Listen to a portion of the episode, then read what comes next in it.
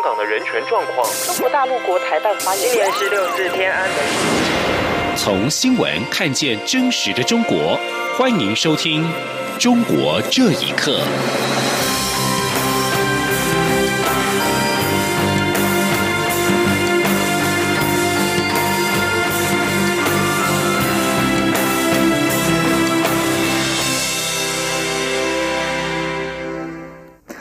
各位好，欢迎收听《中国这一刻》。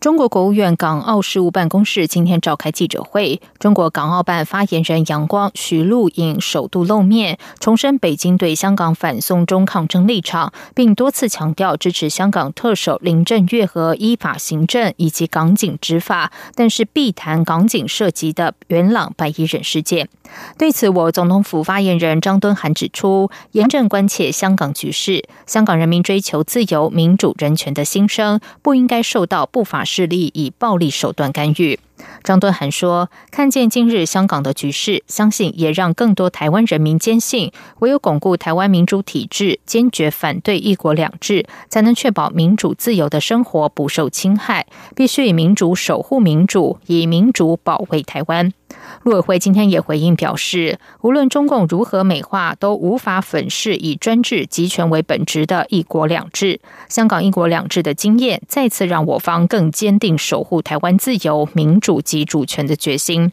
陆委会强调，香港民众享有集会、言论、自由行的自由，是受到香港基本法明文的保障。呼吁港府应该遵守基本规定，切实保障香港民众的基本权利，并维护香港赖以安全繁荣的核心价值。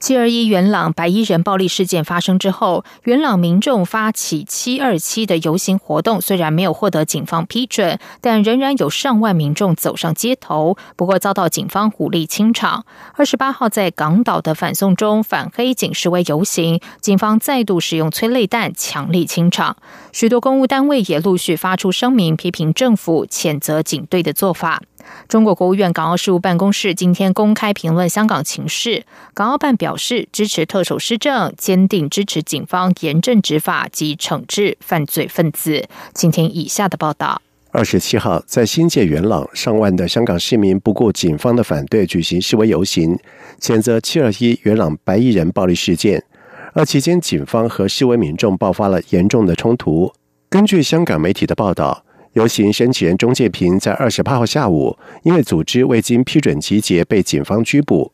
香港市民在二十八号再度在中环浙大花园集会，追究警方滥权。有大批的市民自发性的开始游行，示威者在中联办周边的上环地区和警方爆发对峙。警方在晚上七点起狂射催泪弹，强力的清场，烟雾四起。有记者跟示威者受伤，多人遭到逮捕。中国国务院港澳事务办公室也在今天举行了记者会，谈香港议题。这是香港爆发反对逃犯条例修订的反送中抗议以来，中国政府首度就此完整表达立场。中国港澳办发言杨光说：“近期的抗争已经严重触碰一国两制底线，绝对不能容忍，将坚决支持特首施政，坚定支持警方严正执法以及惩治犯罪分子。”香港民间人权阵线随后回应港澳办记者会的内容，民政召集人陈子杰表示，记者会上没有罢免失职失责，在香港制造极大混乱的林郑月娥，民政对此感到失望，认为是浪费香港人四十分钟的时间。而事实上，从七二一元朗爆发事件发生之后，不仅民众表达不满，许多的公务单位也发出了声明，批评政府，谴责警队。香港网络在最近就盛传一份由香港政府多名的新闻处新闻主任联合发表的公开信，以及数名跨部门公务员、立法会秘书处、医管局文职人员、司法机构职员以及空少、空姐等近六十个公务单位跟民间团体，在网上纷纷连署发出公开信。除了对港警滥权以及元朗暴力表达愤怒跟痛心，更批评港府无力管制，并且呼吁港府正面回应民众的五大诉求。而商业电台也在今天报道，香港有个别公务员申请八月二号晚上在中环浙大花园集会，要求政府撤回逃犯条例草案。如获批准，将是反送中运动爆发以来首次有公务员发起集会。央广新闻整理报道。美洲贸易争端对中国经济带来的影响持续扩大，贸易纠纷已经导致中国损失了将近两百万个工作职位。学者认为，贸易战让很多在中国的外国企业加快了转移工厂的进度，失业率应该会比中国官方公布的还要高。请听以下的报道：在美洲贸易战的阴霾之下，中国就业市场受到了不小的冲击。香港南华早报日前报道，引述了中国大型投行中国国际金融公司发表的报告，指出，中国的工业就业人数自去年七月起减少了约五百万，其中有将近两百万的职位丧失是与美中贸易摩擦有关。报道提到。研究报告并没有将美国在今年五月对价值两千亿美元中国商品进行加征关税一事加入考虑因素之中。这也意味着中国的失业情况其实更为严峻。曾经在广东东莞经商的杰斯接受了自由亚洲电台的访问时表示。近来看到了不少的广东一带的厂家关厂撤资，大批的工厂倒闭，导致了失业人口上升，不少外资纷纷撤离了中国，造成就业岗位流失。加上高校的毕业生大批的涌入就业市场，却找不到工作，这样的负面效应可能会引发社会问题。台美中国学者何清莲受访时表示，美国对于中国进口商品加征关税，只是让在华外企从中国撤资的其中一个因素。他认为，很多外企本来就犹豫着要撤出中国，贸易战只是加快了移转的进度。据中国媒体报道，中国国家统计局二十六号公布的就业资料显示，今年上半年全国城镇新增就业七百三十七万人。六月份，全国城镇调查失业率为百分之五点一，低于百分之五点五的预期控制目标。何清莲指出，北京官方公布的调查结果明显造假。中国自己也知道那个就业数据不可靠。我以前弄了一个城市登记失业率，这个数据有个大问题在哪里？第一，农村的不算；第二，城市里失业的人没去登记的也不算。大家都知道，农村人口、农业户口人口啊，占中国人口的百分之六十左右。那么你把一半多的地方的失业不登记，所以他们自己后来也不好意思了，就改成了城市调查失业率，就从每年的百分之四呢拉抬到五点四、五点六、五点五几这之间徘徊。这把戏我看了好多年了。根据了解，中国中央政治局去年七月召开会议，表示要把稳定就业放在更加突出的位置。外界预测，将于本月底召开的中央政治局会议，可能会推出刺激经济增长和刺激就业的政策。央广新闻整理报道。云南一家地方法院日前对中国牧师曹三强的上诉案作出了二审宣判，维持一审判决的七年徒刑。他的辩护律师表示，当局把本案定性为危害出入境管理，但曹三强并没有从刑法意义上领导、策划、指挥他人偷越国境。牧师郭宝生认为，中国当局对曹三强作出重判，是对他在中国从事宗教工作的清算。请听以下的报道。云南省普洱市中级法院上周对一审获刑七年的曹三强牧师上诉案作出二审宣判，驳回上诉，维持原判。来自湖南的宣教师曹三强牧师，从二零一三年开始在中缅边境从事慈善救济以及新教办学的事业。二零一七年三月。当他跟一位童工从中缅边境返回云南时，使用了当地居民惯用的水路越境，被边防武警抓获。一年后，当地法院以组织他人偷越国境罪。判处被告人曹三强七年徒刑。曹三强的辩护律师之一李贵生接受自由亚洲电台访问时表示，当地司法部门把这件事定性为危害出入境管理的刑事案件，跟宗教没有关系。整起案件当中没有提到当事人越境缅甸的动机是为了宣教以及慈善活动。李贵生认为，当局认定的罪名很牵强。他说。我们当时到现场去看了两次，觉得说偷越国边境啊，这个很牵强，因为就是一个小河沟啊。当地的人出入境用这种方式过去是很普遍的。